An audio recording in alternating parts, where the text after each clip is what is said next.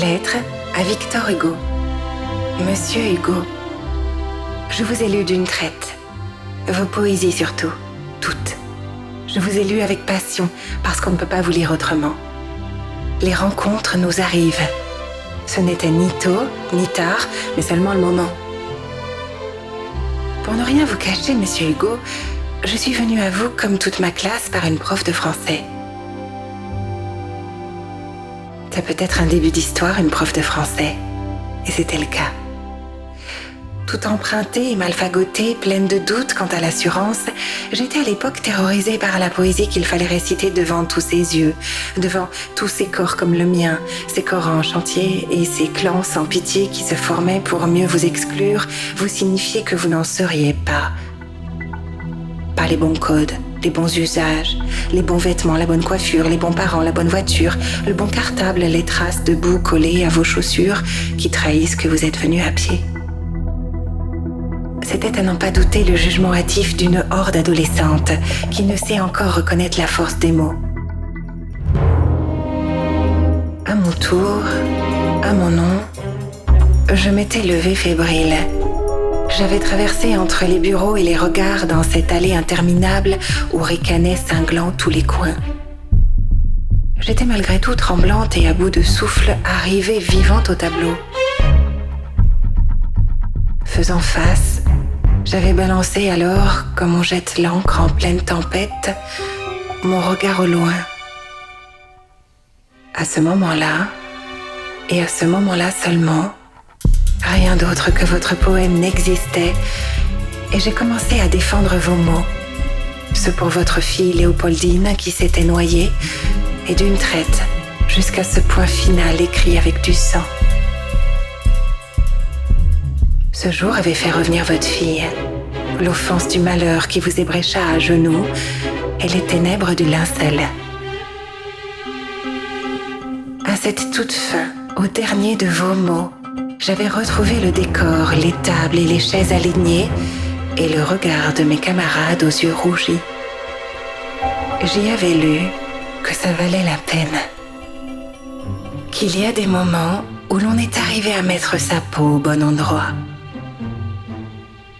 La joie doit bien être quelque part.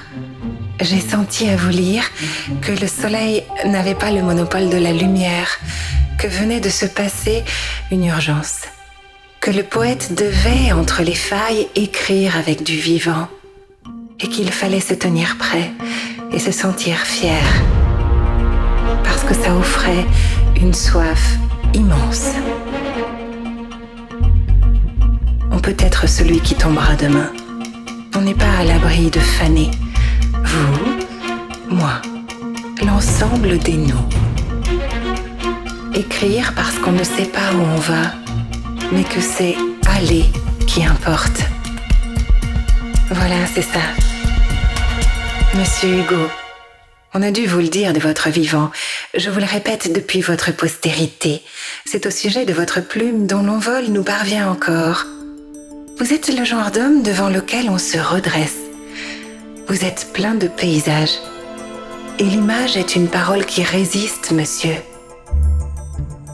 Dans nos imaginaires en cru, on vous y voit, un pied à l'ombre de votre sieste anglaise sur les plages de l'exil, au bord d'une liberté en contournant nos obsessions.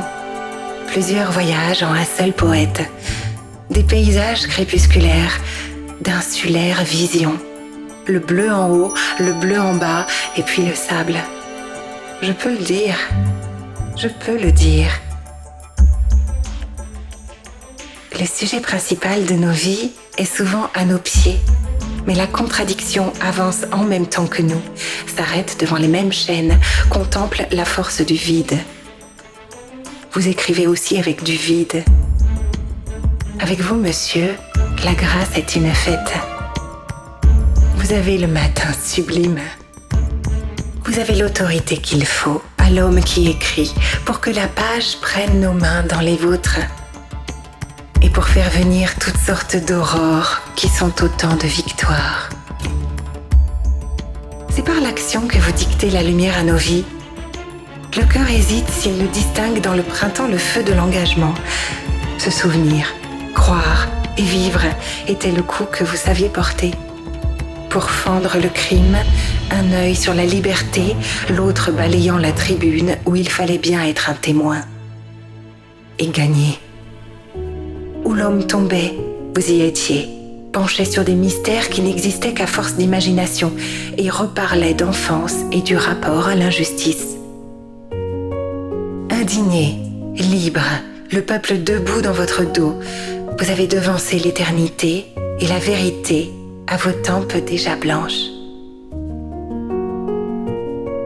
L'ombre portée de vos mots contre la nuit, la grande nuit des souffrances. Au patrimoine des insomnies de la fraternité, vous avez déposé un peu d'encre sur nos fronts. Vous avez donné aux émotions une langue.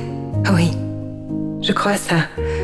Un individu après l'autre, vous avez peint les foules, mis de l'intime partout, dans les recoins de l'histoire où frémissent ceux dont les adieux coûtent encore aujourd'hui à ce que nous sommes.